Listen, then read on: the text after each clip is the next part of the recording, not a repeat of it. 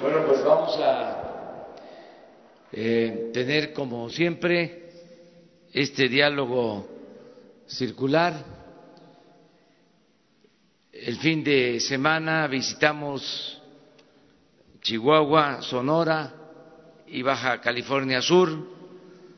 Nos fue muy bien en los tres estados y vamos eh, avanzando en el propósito de transformar la vida pública de México. Yo creo que vamos muy bien, eh, así lo muestran inclusive las encuestas. Hoy aparece una encuesta del periódico financiero en donde estamos eh, contando con el apoyo, con el respaldo de la gente. Esto es muy importante porque queremos que haya democracia y eso significa gobierno del pueblo, para el pueblo y con el pueblo. Estar siempre atentos, escuchando, recogiendo los sentimientos de la gente para gobernar y cumplir con el criterio de mandar obedeciendo. Vamos bien, en ocho días voy a informar a los ciudadanos sobre resultados de 100 días de gobierno. El lunes próximo vamos a informar a todos los ciudadanos sobre el estado que guarda la administración pública, las acciones que se han tomado y lo que se va a seguir haciendo. Ustedes eh, son invitadas, invitados. Vamos a tener ese día la conferencia, como siempre, pero eh, luego el informe, aquí en uno de los patios del Palacio Nacional. Bueno, esa es una información general y ahora sí, abrimos para preguntas y respuestas.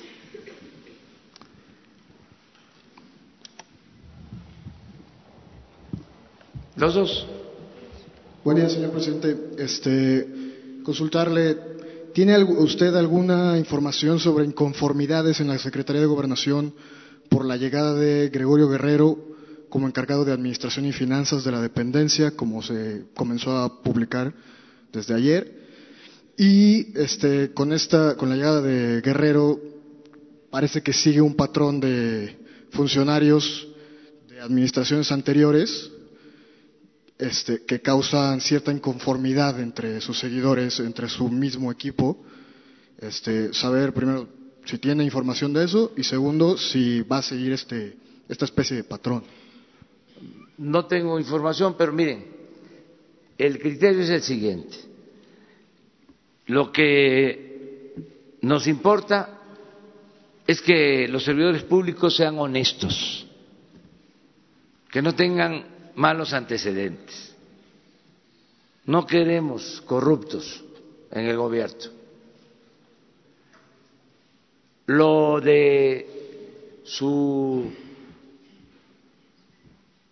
afiliación política o si trabajaron en administraciones eh, pasadas, eso es secundario.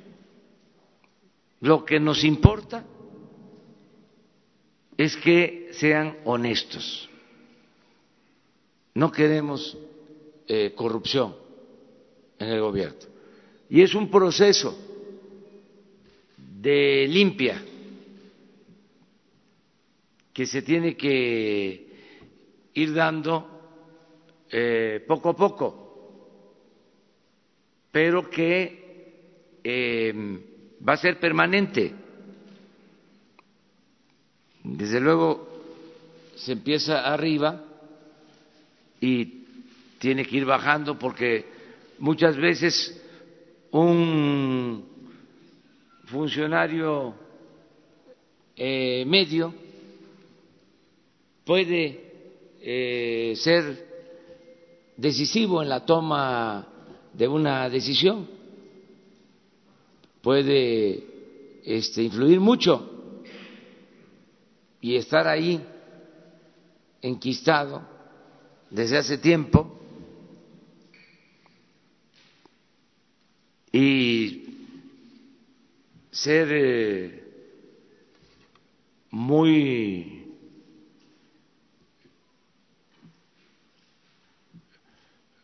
influyente. Entonces todo eso se va a terminar. Por eso yo agradezco mucho que ustedes nos eh, transmitan todo esto y que lo haga el pueblo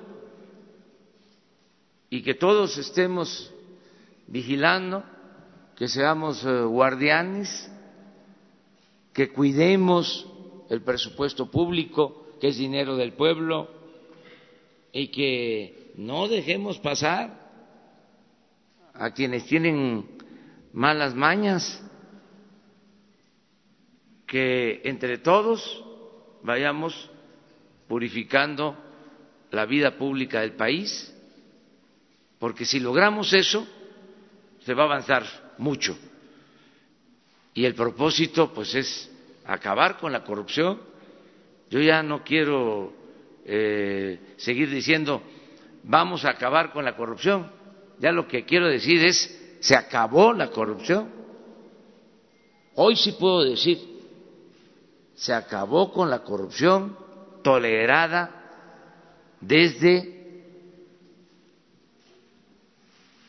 la élite del gobierno. Eso sí lo puedo decir.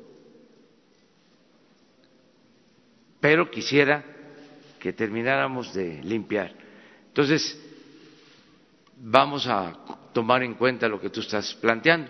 Desde luego, siempre actuando con responsabilidad y con justicia para no afectar a personas que son inocentes. Pero eso es fácil de comprobar, no hay problema ¿no? si se tienen antecedentes. Este, uh, por último, ¿usted impulsó la llegada de Guerrero a este puesto o fue algo estrictamente de la secretaria Sánchez Cordero? No, mire, no tengo yo posibilidad, además por respeto a los secretarios, pues ellos eh, en la mayoría de los casos designan. Y yo les tengo a ellos confianza, pero no dejan de haber excepciones en la regla. No alcanzaría yo a proponer a todos los administrativos de todas las secretarías. Además, se tiene que respetar a los titulares de las dependencias y tenerles confianza, pero eh, al mismo tiempo, pues eh, no tolerar la corrupción para nada.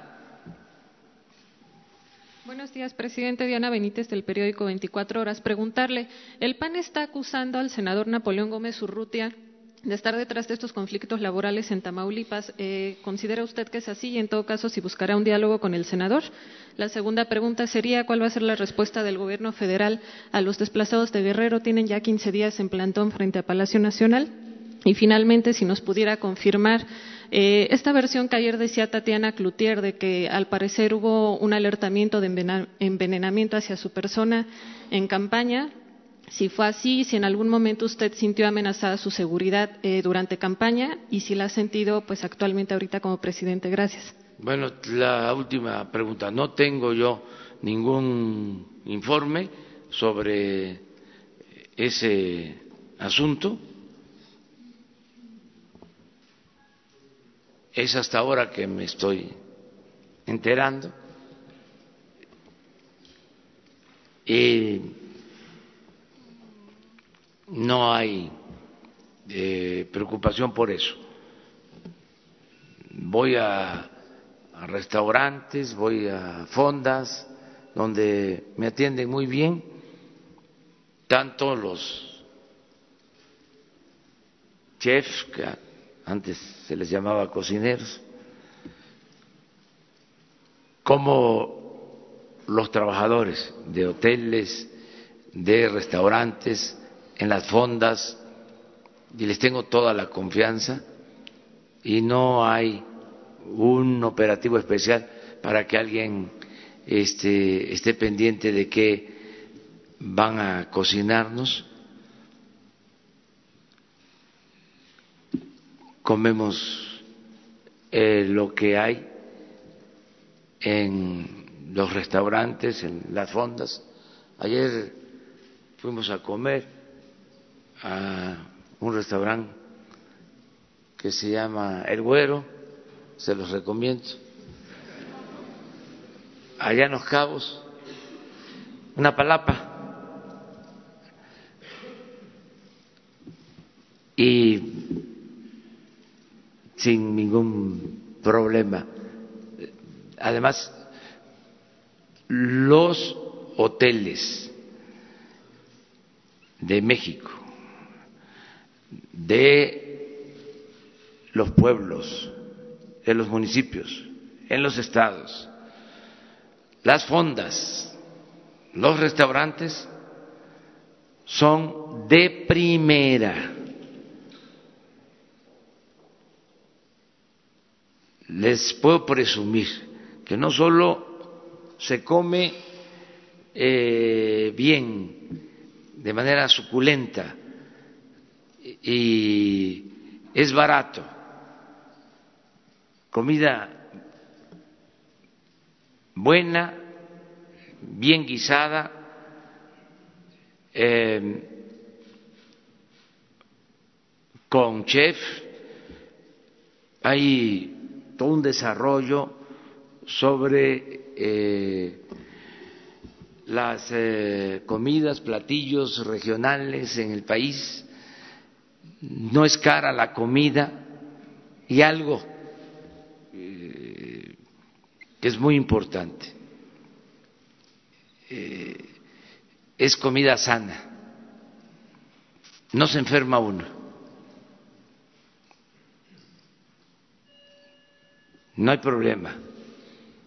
Que en estas temporadas que ya empieza el calor y que siempre pues hay que actuar con precaución, sobre todo si se trata de mariscos y demás, no hay problema porque todo lo que es el servicio de comida en fondas, en restaurantes, es bastante limpio, eh, bueno, saludable.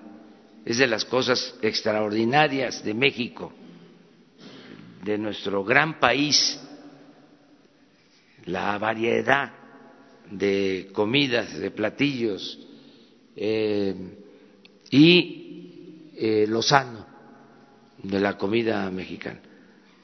Es por nuestras culturas y también por la mezcla de las culturas. Estos temas eh, también los vamos a ir abordando. Tengo, por ejemplo, eh, pensado que vamos a premiar a los pueblos más limpios de México, los mejores eh, eh, pueblos limpios y adornados, donde están los mejores jardines, las avenidas con bugambilias, que es una flor que se da en todo el país. No es como la bendita planta de maíz que se da en las costas, se da en la sierra, se da en el calor, en el frío. Esa es una planta bendita. No tiene comparación. Ahí sí se puede decir que sin maíz no hay país. Pero en el campo de las flores, yo he visto, he observado que una de las flores que se da en todos lados es la bugambilia y adornar eh, los pueblos con bugambilia, las entradas de los pueblos. Y hay pueblos así, que en las casas, en los balcones, ponen flores, pueblos bellísimos.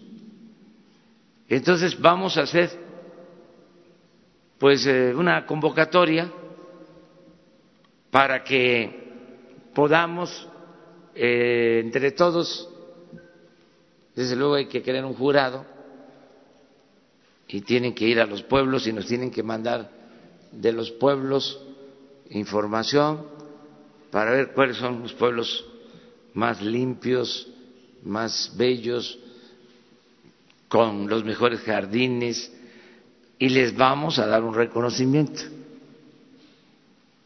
No sabemos de qué tipo, estamos viendo eso, pero sí este, van a ser eh, mencionados desde el Palacio Nacional y a lo mejor una obra pública que se requiera en ese municipio sea autorizada como reconocimiento, porque eso es lo otro. Tenemos que eh, atender la limpieza de los pueblos, no a el ecoloco, no a la basura, no a la sociedad. Podemos hacer muchas cosas. La transformación también implica la limpieza. Y hay pueblos em, muy pobres, de gente humilde, pero muy limpios. Por ejemplo, conozco todos los municipios de Oaxaca, los 570 municipios de Oaxaca, y son pueblos muy limpios los pueblos eh, indígenas de Oaxaca. Se cuida que no se contaminen las aguas, hay letreritos hechos por la misma gente para que no se tire en el arroyo detergente, eh, fertilizantes, se tienen en los pueblos eh, recipientes para recoger la basura. Entonces, eso es muy importante también. Eh, aparentemente nos estamos desviando, pero no. Este, son temas que también debemos de tratar aquí eh, para que se les dé la importancia que tiene. Muy bien. Lo de los desplazados de Guerrero y las acusaciones del PAN contra Gómez Urrutia, por favor. Pues eso este, es un asunto más que nada partidista, ¿no? nosotros lo que estamos eh, eh, recomendando es que se eviten conflictos, que haya diálogo, que se concilien las partes que se actúe también en el marco de la legalidad, que se acuda a las instancias legales, que nadie quiera este, impedir la labor de las empresas si no existe un proceso eh, legal de por medio y que eh, se atienda la demanda de aumentos salariales de los trabajadores y al mismo tiempo se cuide a la empresa, porque es la fuente de trabajo y no se pueden eh, quebrar las empresas, no puede haber mortandad de negocios, porque es desempleo, se afecta a la economía nacional. Entonces, esta es una recomendación para los empresarios, para los líderes sindicales y también para los trabajadores, y más para los trabajadores, porque eh, hay veces que existe mayor sensatez entre los trabajadores. Que sus que sus representantes, no en general, pero se da las cosas, que son intereses distintos. El trabajador también piensa en cuidar su empleo. Y muchas veces el dirigente este, está pensando en otras cosas, porque eh, tiene un estatus distinto. Entonces, todos tenemos que participar.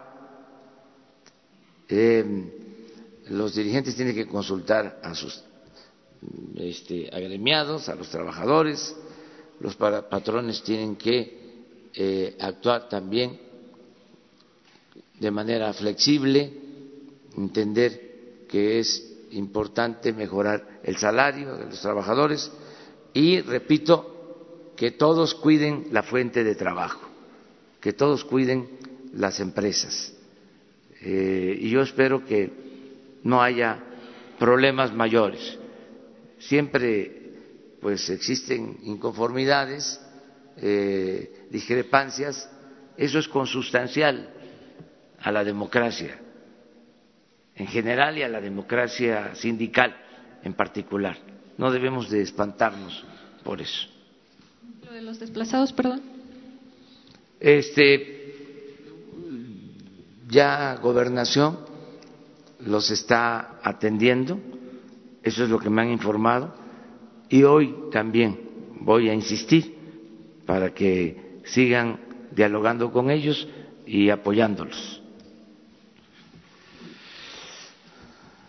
Buenos días, señor presidente. Eh, Gabriela Jiménez, del Sol de México.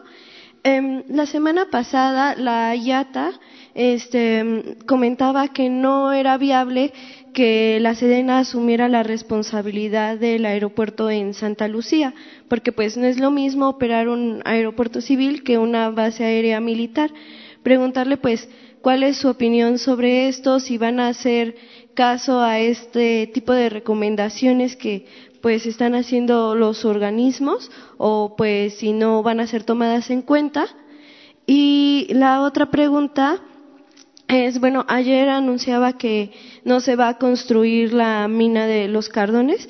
Preguntarle, pues, si ya hablaron también con las empresas mineras que estaban involucradas. Tengo entendido que estaba eh, ahí Grupo Salinas. Pues, a qué acuerdo llegaron, qué va a pasar, si ya había inversiones, qué va, qué va a suceder con todo esto y si va a ir un plan alterno para, para ello. Gracias.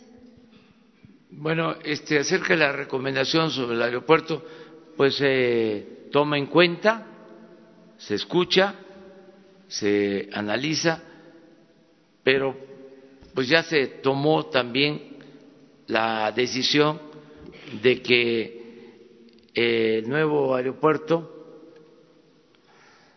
de Santa Lucía. Lleve el nombre del general Felipe Ángeles en reconocimiento a este extraordinario militar revolucionario que fue el único o de los pocos que se mantuvo leal al gobierno de Francisco y Madero, apóstol de la democracia. Entonces, se va a llamar Aeropuerto Felipe Ángeles y va a estar en efecto operado por eh, la Secretaría de la Defensa, va a dar servicio, desde luego, a eh, empresas aéreas civiles, es un aeropuerto civil operado por eh, la Secretaría de la Defensa y eh, con las normas de la Secretaría de Comunicaciones y Transportes. Toda la parte normativa corresponde a la Secretaría de eh, Comunicaciones y Transportes. Sobre recomendaciones, pues se toman en cuenta, aunque este, pues no son eh, a veces esas eh, organizaciones tan eh, profesionales. Yo recuerdo que hubo una organización de expertos famosa que decía que no podían volar al mismo tiempo aviones del aeropuerto de la Ciudad de México y de Santa Lucía. Emitieron hasta un dictamen. Una vez, cuando estábamos a punto de decidir sobre este asunto, antes de la consulta, mandaron apresuradamente un dictamen en la madrugada, porque les interesaba este, que se mantuviera la construcción en el lago de Texcoco. Entonces, no actúan con la seriedad suficiente, con el profesionalismo suficiente, pero son muy afamados. Este, tan como los tecnócratas que todavía no pierden su respetabilidad y se les consideran importantes técnicos o son como técnicos que se consideran científicos y miren cómo dejaron al país. Son de esas cosas que suelen pasar, ¿no? En la vida. Pero bueno, este, eh, se toma en cuenta todo. Lo importante es de que ya vamos a solucionar el problema de la saturación del actual eh, aeropuerto. Y sobre los mineros, sobre, eh, bueno, si va, eh, qué es lo que va a pasar con las inversiones después de que anunció la ah, bueno, cancelación. Se tomó esta decisión porque no eh, procede, afecta las normas. Pero que ya habló de, de, de ecología, de respeto al medio ambiente. Entonces, por eso se tomó esta decisión. Hay un problema de falta de agua en eh, Baja California Sur, como en otras partes del país. Em, está muy cerca, algunos sostienen incluso que eh, la mina o el proyecto de hacer la mina estaba en una zona de reserva de recarga de acuíferos. Además, hay algo también importante, aunque lo más importante de todo es el medio ambiente, es el agua. Ahí sí, el agua vale más que el oro porque la vida vale más que el dinero. Pero también había algo adicional. Miren, eh, los estados que más eh, empleos están generando, empleos formales, son Quintana Roo y Baja California Sur. Y los dos estados tienen este crecimiento económico y esta generación de empleo por el turismo. Y el turismo es una actividad importante, lo decía yo ayer, porque no solo eh, produce riqueza, sino distribuye la riqueza. Vive mucha gente del turismo. Uno va a Quintana Roo y ahí eh, se encuentra a mexicanos de todo el país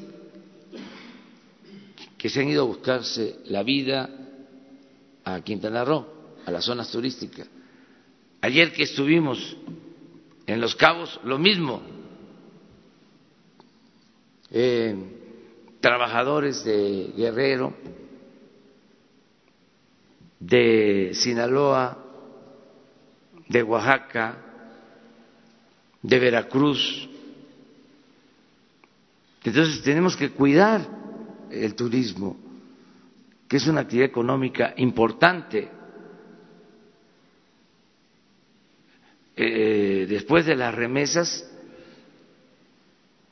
de lo que envían nuestros paisanos a sus familiares, el turismo es una actividad que em, permite el ingreso de alrededor de 25 mil millones de dólares al año. Entonces tenemos que cuidar el medio ambiente y también cuidar nuestras eh, actividades prioritarias. Esto lo entienden bien los empresarios, siempre se toman estas decisiones consultando, convenciendo, persuadiendo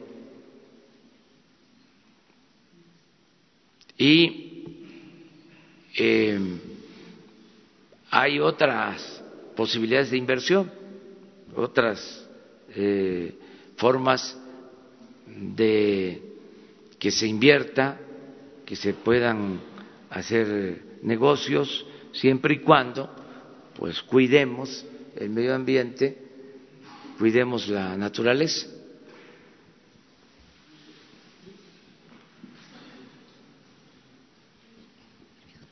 Gracias. Eh, buenos días, señor presidente. Alejandro Lelo de la Red Grupo Cantón Tabasco.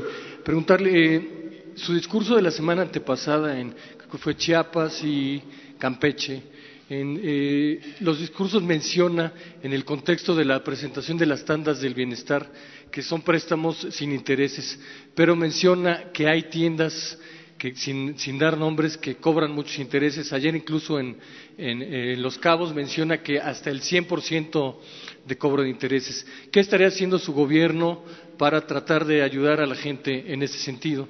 Y la segunda pregunta, eh, presidente, sería sobre la Guardia Nacional. ¿Cuándo cree que el constituyente permanente podría estar terminando eh, la aprobación constitucional y cuándo cree que se pudiera ya estar promulgando la, la reforma? Gracias. Bueno, yo espero que se apruebe la reforma constitucional en esta semana porque requiere, además de la aprobación de la Cámara de Senadores y de Diputados, de eh, la mitad de las legislaturas locales, la aprobación de más de la mitad de los congresos locales. Yo espero que en esta semana se logre. Eh, luego, pues hay que publicar la reforma, se tienen que hacer las leyes secundarias, pero ya eh, con la aprobación de la reforma constitucional ya este, podemos eh, avanzar. Lo estamos haciendo. No podemos dejar el problema de la inseguridad sin atención. Estamos trabajando. Lo que pasa que con la Guardia Nacional va a ser mucho mejor, se nos van a facilitar las cosas, porque eh, vamos a consolidar las coordinaciones territoriales, vamos a tener más presencia, se va a convocar, se va a eh, llamar a participar a la Guardia Nacional a 50 mil eh, nuevos elementos, eh, poco a poco. Vamos a empezar ya este año, pero eh, ya con la reforma constitucional podemos utilizar personal veterano, vamos a decir, del ejército, de la marina, y eh, se puede tener más presencia en las distintas regiones del país. Estamos esperando nada más a la aprobación de eh, la reforma constitucional, que espero que eh, se tenga esta misma semana. Esto va a ayudar mucho, porque les recuerdo, legalmente, con apego estricto a la Constitución, hasta ahora el presidente solo puede disponer de diez mil elementos, porque eh, solo puede disponer de la Policía Federal y en general son cuarenta mil eh, funcionarios, pero la mitad está en labores administrativas y la otra mitad está eh, atendiendo eh, la vigilancia en oficinas, en instalaciones. Entonces, realmente efectivos para la seguridad pública son diez mil. La población estaba y todavía se encuentra, desgraciadamente, en estado de indefensión sin protección.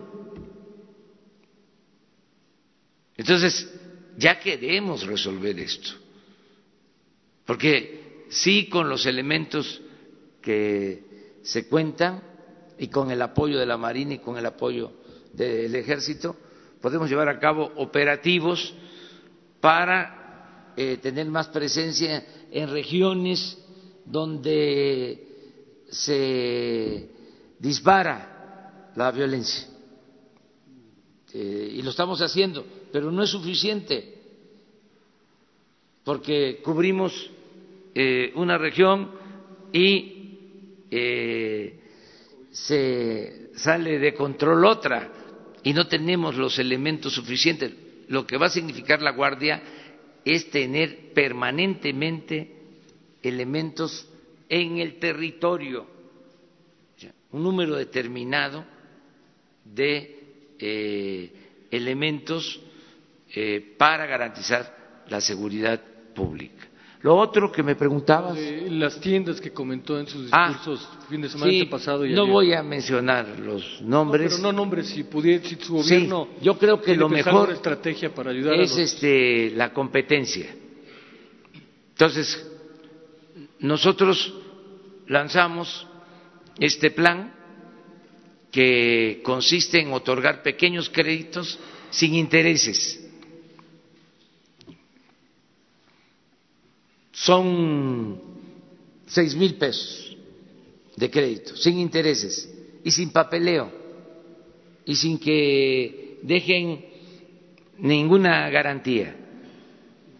La única garantía es la palabra, son créditos a la palabra. Porque sostengo que la mayor riqueza de México es la honestidad de su pueblo. Esto lo reafirmo y lo puedo demostrar. El pueblo de México es un pueblo honesto. Repito, la mayor riqueza de México es la honestidad de su pueblo. Entonces, estamos seguros que vamos a tener recuperación de los créditos. Eh, ¿Cómo van a eh, operarse estos créditos pequeños? Pues son para pequeños negocios, para que compren mercancía, para que puedan comprar equipo, algún aparato electrodoméstico que les haga falta en una tienda, en una pequeña actividad, los que se buscan la vida eh, de distintas formas, porque nuestro pueblo es muy luchón, es un pueblo trabajador. Entonces, se da el crédito, los eh, seis mil pesos, se dejan tres meses para que ellos puedan usar el dinero y eh, al cuarto mes empiezan a abonar 500 pesos mensuales. Terminan de pagar los seis mil pesos y en automático reciben 10. Terminan de pagar los diez mil y en automático 15. Terminan de pagar los 15 y en automático 20. ¿Cuántos este, créditos así? Un millón ya tenemos el presupuesto, son seis mil millones de pesos. Estamos eh, calculando eh, pues eh, una inversión, porque va a ser revolvente, pero se van a calcular pues tasas de interés que no se le va a cobrar al que recibe el crédito, pero que nosotros sí tenemos que tomar en cuenta para este, ir eh, fortaleciendo este fondo de manera permanente. Y eh, algunas pérdidas que puedan presentarse, mínimas, estoy seguro. Entonces, eh, con este fondo se va a reactivar mucho la economía desde abajo eh, para que tengamos crecimiento. Esto ayuda también bastante.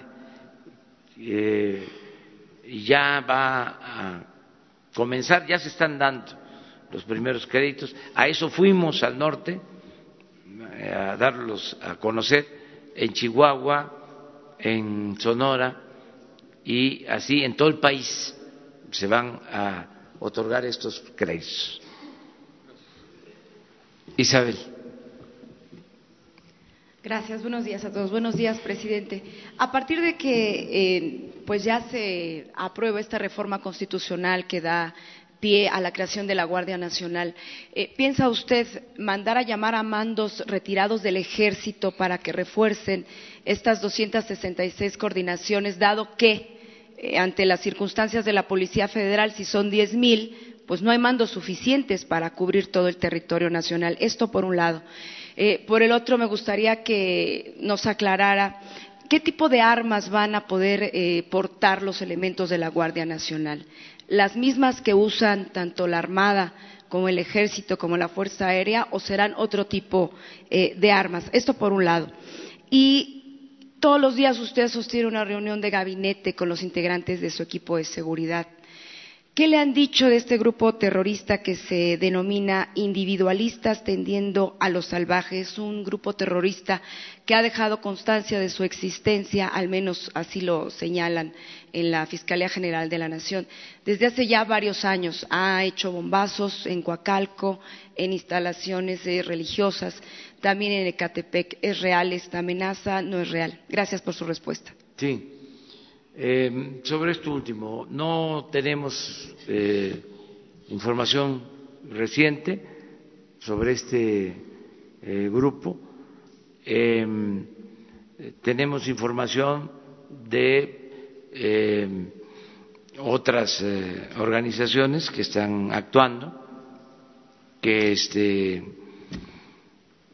están fuera de la ley y que están provocando actos eh, violentos.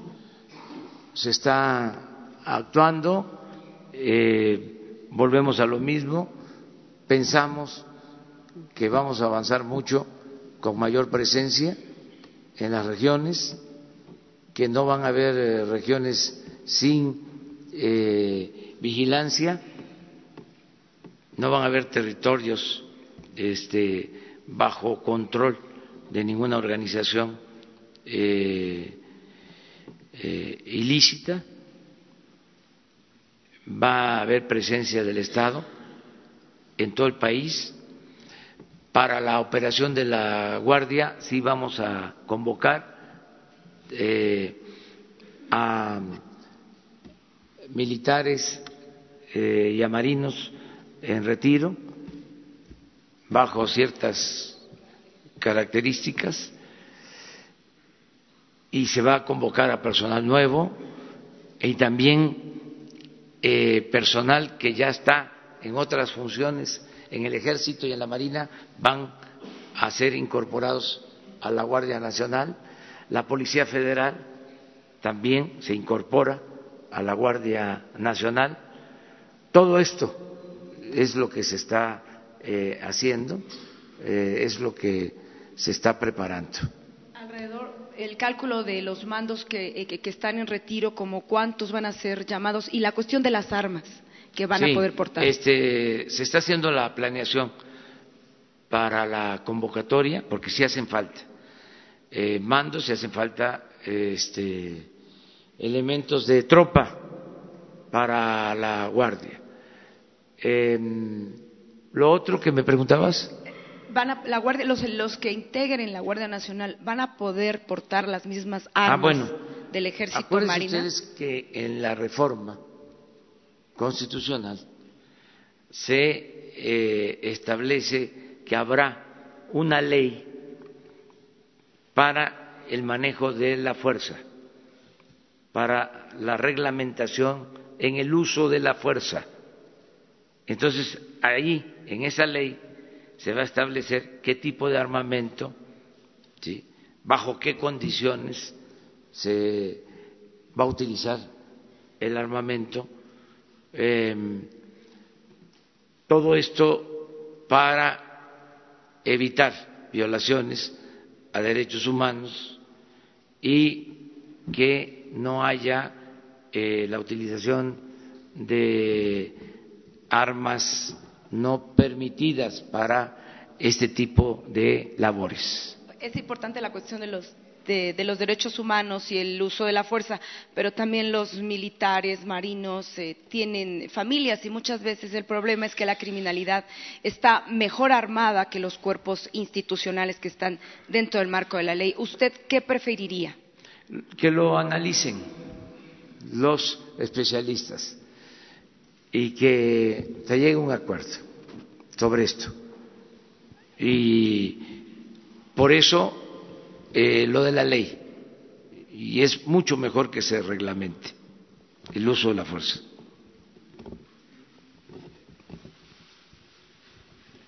Los dos. Y terminamos con Isabel, ya. Porque ustedes dos. Digo, fue muy categórico, ¿no? Pero este es que ya este ustedes tienen que ir a desayunar. Buenos días, presidente Mariana León del Financiero. Eh, preguntarle sobre esta encuesta que publicamos hoy. Eh, dice específicamente que el 82% de los encuestados dicen que si hubiera hoy una revocación de mandato dirían que sí, que usted continuara. Eh, ¿Esta es una reforma que usted considera prioritaria, que ya esté viendo mandar a las cámaras? Y ¿se contemplaría todavía este plazo de dos años para, para revisar la revocación de mandato? Y también preguntarle, eh, hubo unos em, em, confusiones sobre los recursos que se darán a los refugios de mujeres. Todavía se mantiene la postura que se darán a la Secretaría de Gobernación y no a los refugios que evitan la violencia de género. Y una cosa más. Eh, la oficina de la presidencia ya abrió este ProBase para apoyar al deporte, al béisbol. Quisiera saber el presupuesto que se tiene contemplado para este año. Gracias. Bueno, este vamos a mantener nuestro compromiso de someternos a la revocación del mandato. ¿Cada dos años? Sí. Eh, se quedó de que a mitad del sexenio, sí, cada tres, cada tres, para hacerlo el mismo día de la elección, que no cueste que haya una boleta, nada más preguntando, ¿quieres que continúe el presidente o que renuncie? ¿Sí o no? Porque el pueblo pone y el pueblo quita. Y además, para que este, no nos eh, confiemos y que no dejemos de trabajar y que no pensemos que eh, somos eh, intocables y que nos eligieron por seis años y que aunque no demos resultados no nos puedan quitar. Yo sostengo que en la democracia es el pueblo el que manda y creo que este es un buen principio democrático lo de la revocación del mandato. Ya presentamos esta iniciativa, son de las cosas que están pendientes en el Congreso, pero sí me voy a someter a la revocación del mandato. Y si no se aprueba la ley, vamos a ver cómo le hacemos y de manera respetuosa, sin afectar el marco legal como un ejercicio ciudadano, se lleva a cabo. ¿Como a través la de una consulta? Sí, por ejemplo. Este, sobre tu pregunta sobre los refugios de mujeres afectadas, maltratadas, eh, agraviadas, pues yo creo que se están malinterpretando. Para empezar, eh, todo el gobierno tiene eh, el compromiso moral, legal, de ayudar a mujeres acosadas, afectadas, agraviadas y a toda la población es nuestra responsabilidad hacerlo. Y se está haciendo. Y la secretaria de Gobernación tiene eh, esa instrucción, pero además lo hace por convicción. La licenciada eh, Olga Sánchez Cordero y quien quedó a cargo del Instituto de las Mujeres, lo mismo, son mujeres eh, sensibles, conscientes, como son las mujeres en general, como son los mexicanos. Entonces, vamos a seguir ayudando. Lo que queremos es que el mecanismo de ayuda sea lo mejor posible y que llegue completa la ayuda. O sea, no directamente, sino a través de... Este, que se busque la forma, porque no quiero abrir la puerta, porque al momento que empecemos con excepciones, todos van a plantear lo mismo y se abusó del mecanismo de darle dinero a las organizaciones no gubernamentales. Se abusó, me da hasta pena, porque estoy, eh, estamos hablando de miles de millones de pesos que se entregaban y no llegaban a los beneficiarios. Se fue creando una estructura intermedia en donde los recursos se mal empleaban, por decir lo mínimo, y se usaba de bandera, de excusa, la necesidad de la gente. Entonces eso debe determinar, eso es corrupción. Y si empezamos con excepciones, ya no vamos a tener autoridad, porque entonces me van a pedir los eh, de las estancias infantiles que hagamos lo mismo. Me van a pedir los de los ENDIS que hagamos lo mismo. Los que tienen organizaciones de niñas, de niños con discapacidad, que hagamos lo mismo, porque ellos no. Entonces, hay que buscar la forma de que el apoyo continúe, incluso va a ser mayor, porque no llegaba. Yo les puedo probar, además tengo ese compromiso con ustedes, de que les voy a probar de cuánto dinero manejaban el, el Prospera, supuestamente para beneficio de la gente, y no llegaba el dinero, porque hicimos censos Fuimos casa por casa y tenemos documentado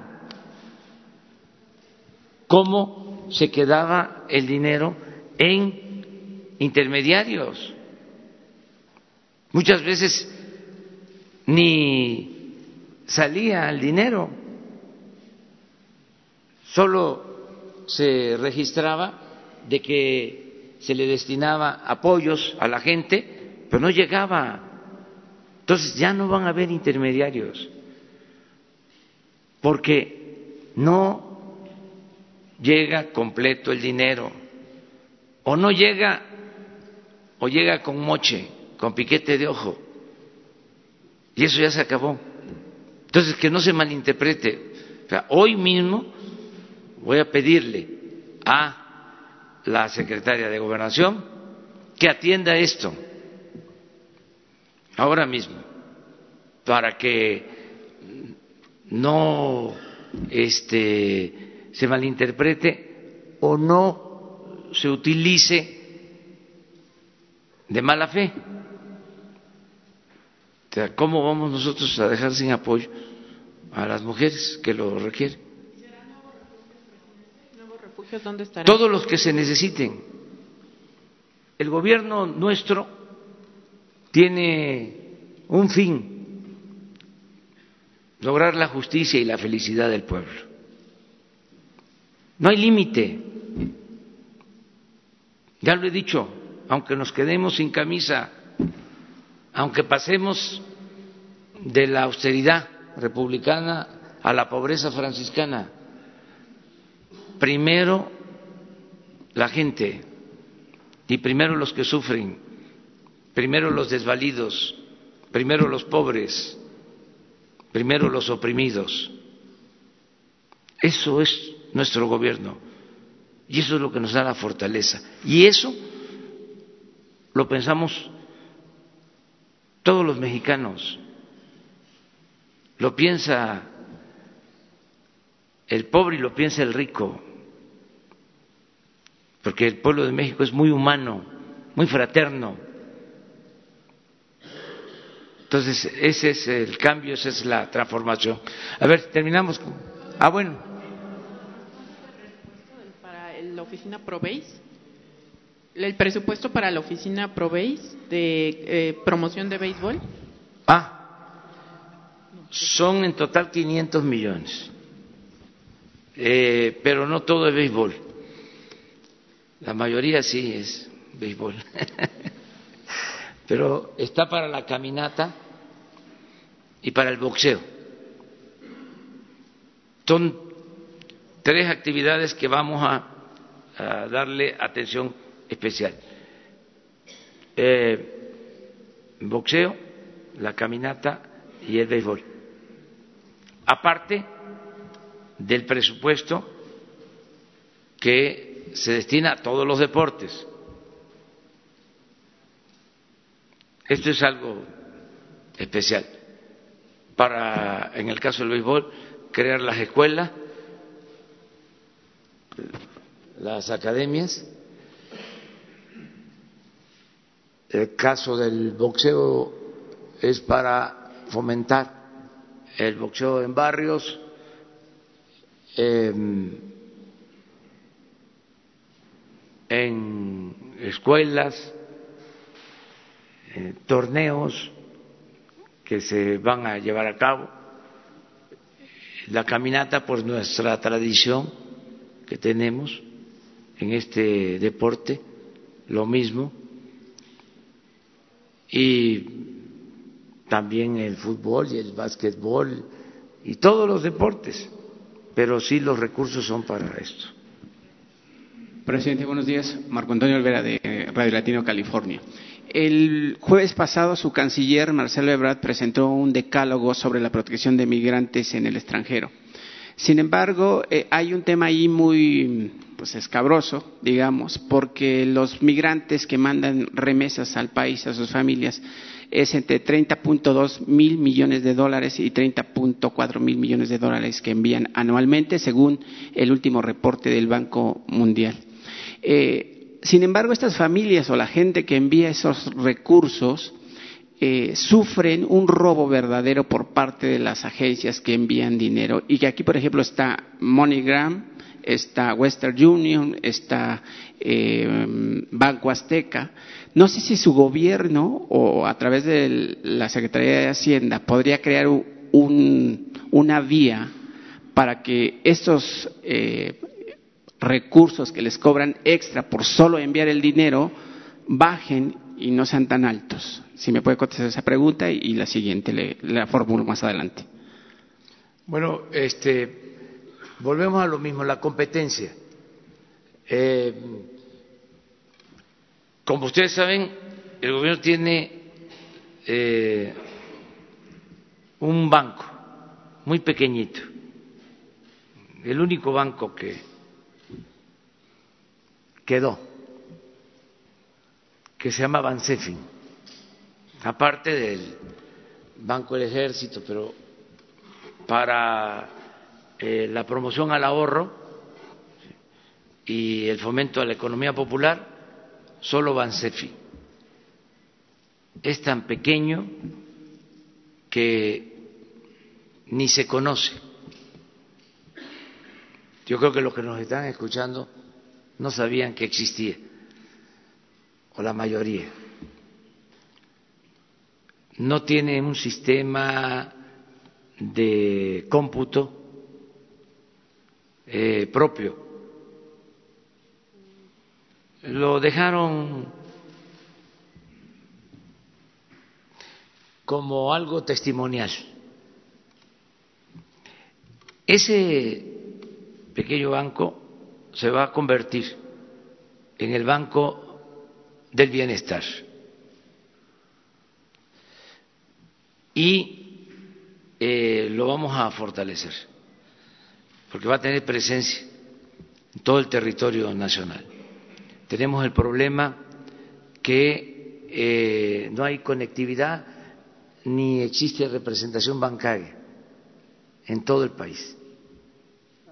Eh, ni siquiera en las cabeceras municipales.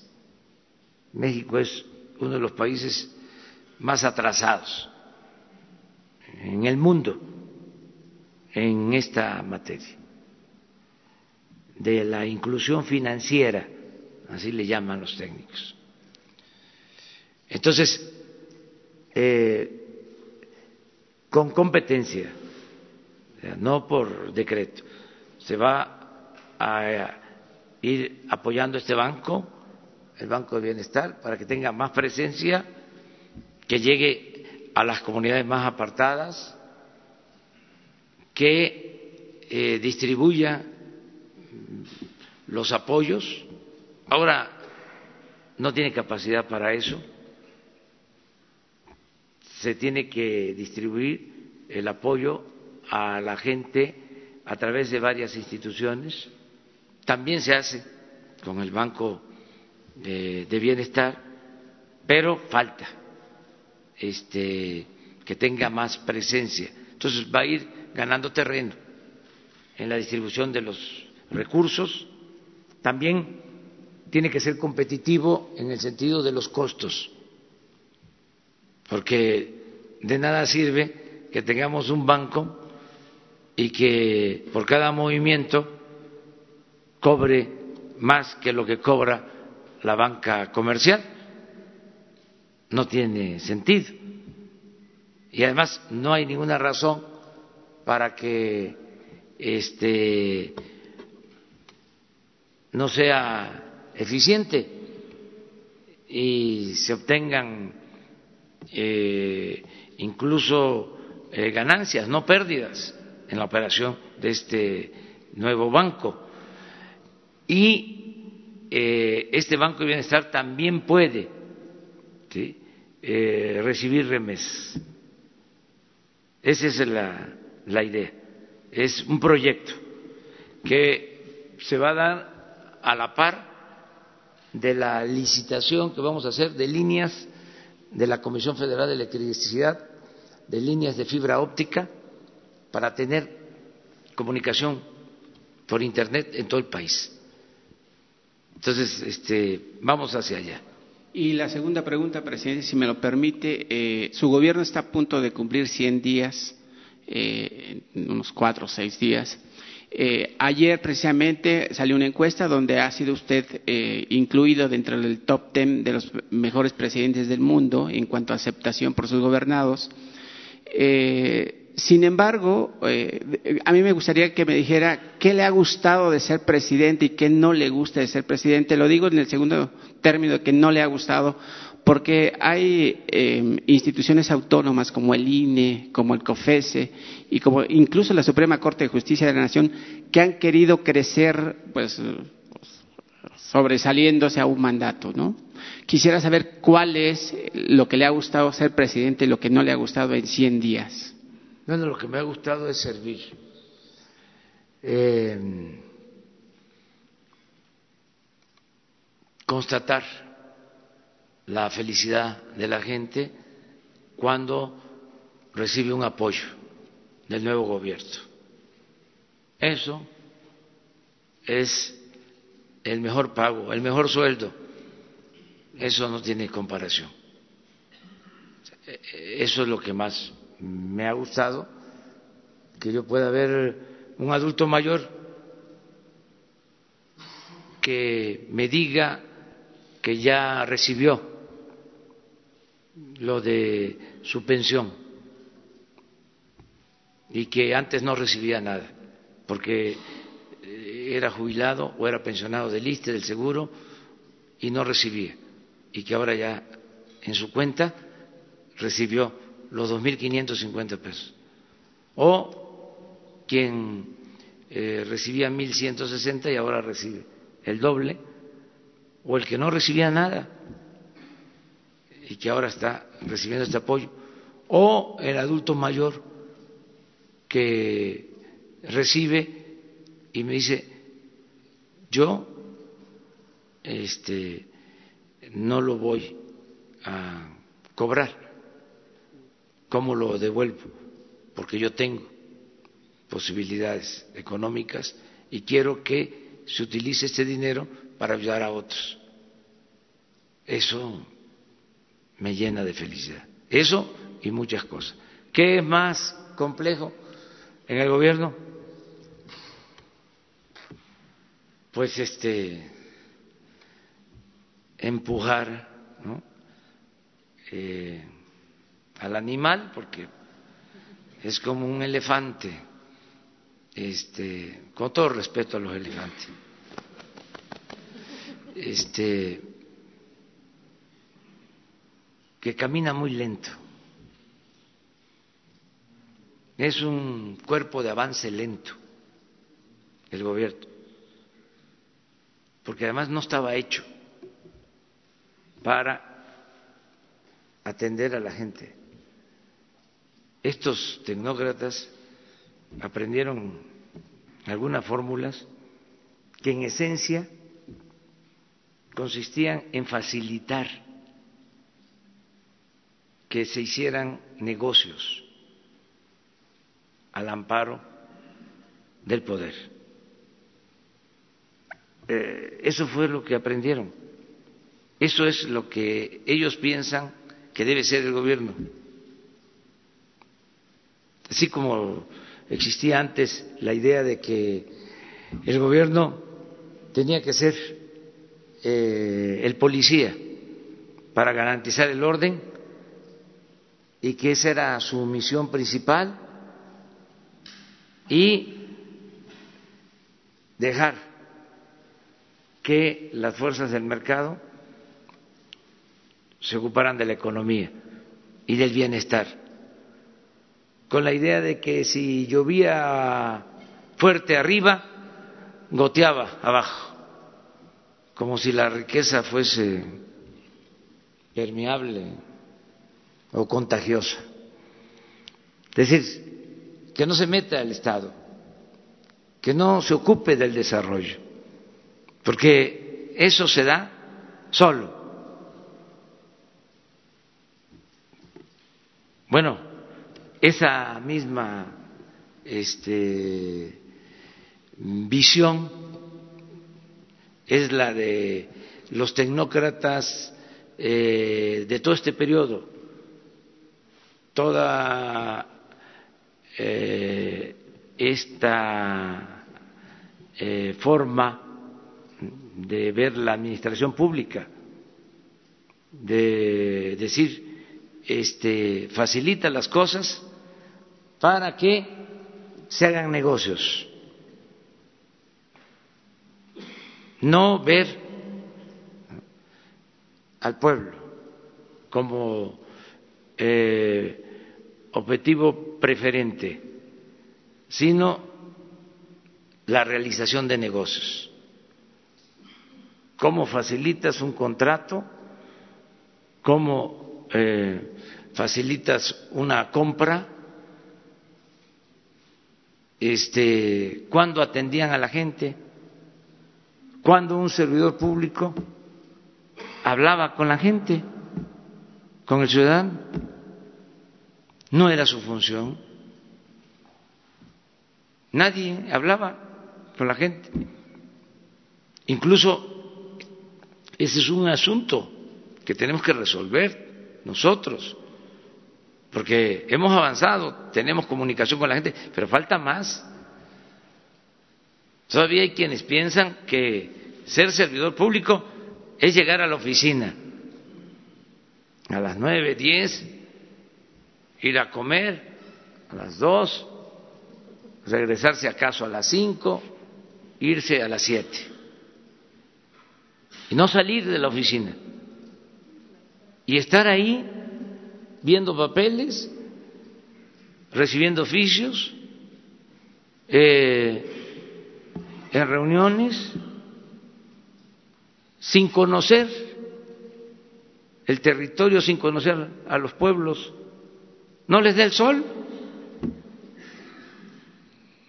Están blanquitos, puchos, dirían allá en mi pueblo pero ya a todos les tiene que dar el sol, digo, con protección solar. Buenos días, presidente. Preguntarle en el tema de la Guardia Nacional, concretamente si está pensando en un militar retirado para que encabece esta nueva corporación cuánto ganarían, digamos, los niveles más bajos para ver de, cuánto a cuánto serían los salarios y cuánto presupuesto tendría este primer año para operar. Eh, por otro lado, preguntarle en el tema del crecimiento son varias las voces que dicen que no se va a lograr un crecimiento alto, eh, un crecimiento del 4% en el sexenio, como usted lo ha comprometido. ¿Se ha reunido usted con empresarios eh, importantes? ¿Ha acordado algún plan? ¿Se ha pensado en un plan emergente para activar el crecimiento económico? Y finalmente, el tema de los abucheos a los gobernadores, porque el PRI el PAN están quejándose que desde Morena se, alienta esto. ¿Usted en sus giras ha visto esta posibilidad de que dirigentes de Morena estén alentando pues estos, estos maltratos a los gobernadores? Gracias. Bueno, mire, eh, no lo he observado solo en un caso que sentí que sí hubo este, manipulación en el caso de Guerrero, en una visita aquí se Atlapa, Guerrero, a la montaña, y llamé la atención sobre eso. Aquí incluso lo dije, porque eso no eh, se vale, eso es este, una falta de respeto en los otros casos no. De todas maneras, no dejan de haber eh, resentimientos, eh, revanchismo, y hay todavía en toda la sociedad política, no solo en un partido, en la sociedad política, no así en el pueblo, hay mucho infantilismo político en los dirigentes. Con todo respeto a los niños también. Que no se vaya a malinterpretar. Pero este falta mm, más desarrollo político, arriba. Nuestro pueblo está al 100, está avanzado, muy avanzado en esto. Nuestro pueblo eh, entiende la necesidad de la unidad, de la reconciliación, de la paz, del perdón todo eso lo entiende y es parte de su idiosincrasia. Es arriba, donde hay muchas deformaciones, pero eh, no he notado que sea algo este, deliberado, porque me dijeron que un periodista sacó eh, un oficio, habría que ver la autenticidad del oficio a mí me gustaría que se indagara sobre eso, se aclarara.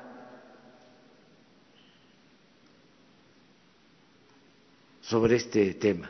¿Qué otra cosa me eh, preguntaste? Bueno, en este tema, ¿no se corre el riesgo de que gobernadores ya no quieran ir a, estos eventos para evitar ser expuestos? Ahora, eh, por ejemplo, Javier Corral no hizo uso de la palabra, supongo, por esta misma situación.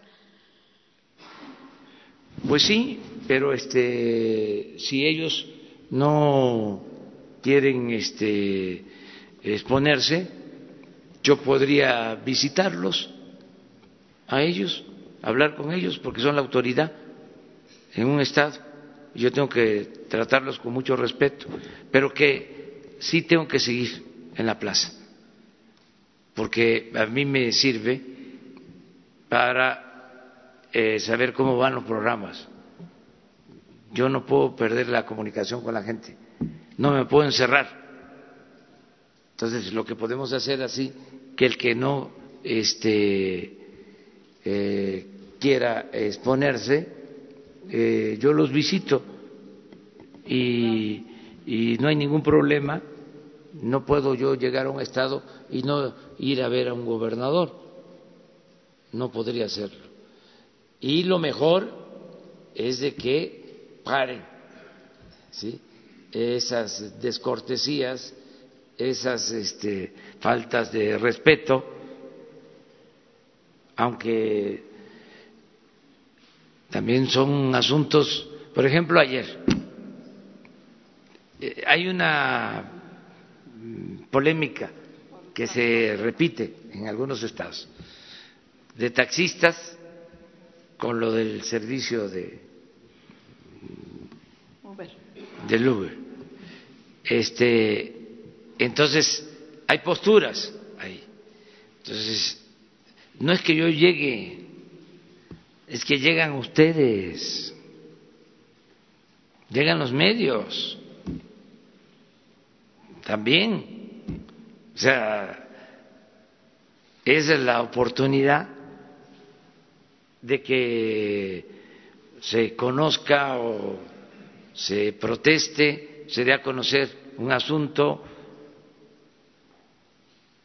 Entonces, por eso es complicado, pues, no, no, no es que lo dirijan este, ningún partido, es que en todos los estados, además, no olviden de que son muchos problemas.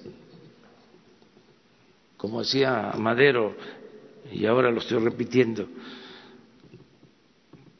eh, a partir de la frase bíblica, de que el pueblo tiene hambre y sed de justicia. Hay muchas demandas eh, de todo tipo. Entonces, muchos, eh, además de que quieren que se les atienda, quieren ser escuchados, sobre todo, quieren que sea que se les escuche. Entonces, por eso el, acto público es importante, porque ahí, aunque no se resuelven los problemas, este, eh, en algunos casos yo puedo eh, dar instrucciones en lo que nos corresponde, otras cosas eh, tienen que ver con el Poder Judicial, con otros poderes, pero el hecho de que puedan eh, expresar su sentimiento, desahogarse. Es parte de nuestra eh, responsabilidad escuchar a la gente. Entonces, si existe este asunto, vamos a resolverlo de la mejor forma posible. Este, también eh, los gobernadores, debo decirlo, se han portado muy bien, muy bien. Yo por eso salgo ante eh, una falta de respeto, los defiendo. Y no les gusta a algunos, pero este ni modo. Tenemos que eh, ir actuando en unidad ¿Qué es lo otro que preguntaste? Lo de la Guardia Nacional, si pensaría en un militar en retiro para encabezarla. Sí, sí este, yo eh, quiero decirles que, eh, de acuerdo a la reforma, puede ser un militar en activo,